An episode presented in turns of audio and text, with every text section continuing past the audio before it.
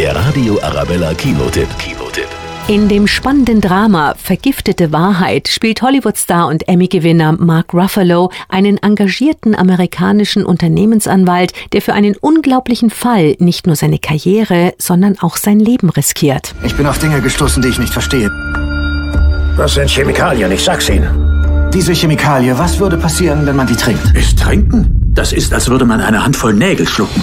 Als der Farmer Wilbur Tennant plötzlich vor der Tür des renommierten Anwalts Robert Billiard steht, ahnt dieser noch nicht, dass er kurz davor ist, einen globalen Skandal auszulösen. Denn ein Fall, der mit scheinbar unbedeutendem Viehsterben beginnt, endet mit der Erkenntnis, dass der große Chemiekonzern DuPont umweltschädliche Abfälle direkt ins Trinkwasser einer kleinen Ortschaft entsorgt. DuPont vergiftet uns wissentlich, Sarah. DuPont hat alles gewusst.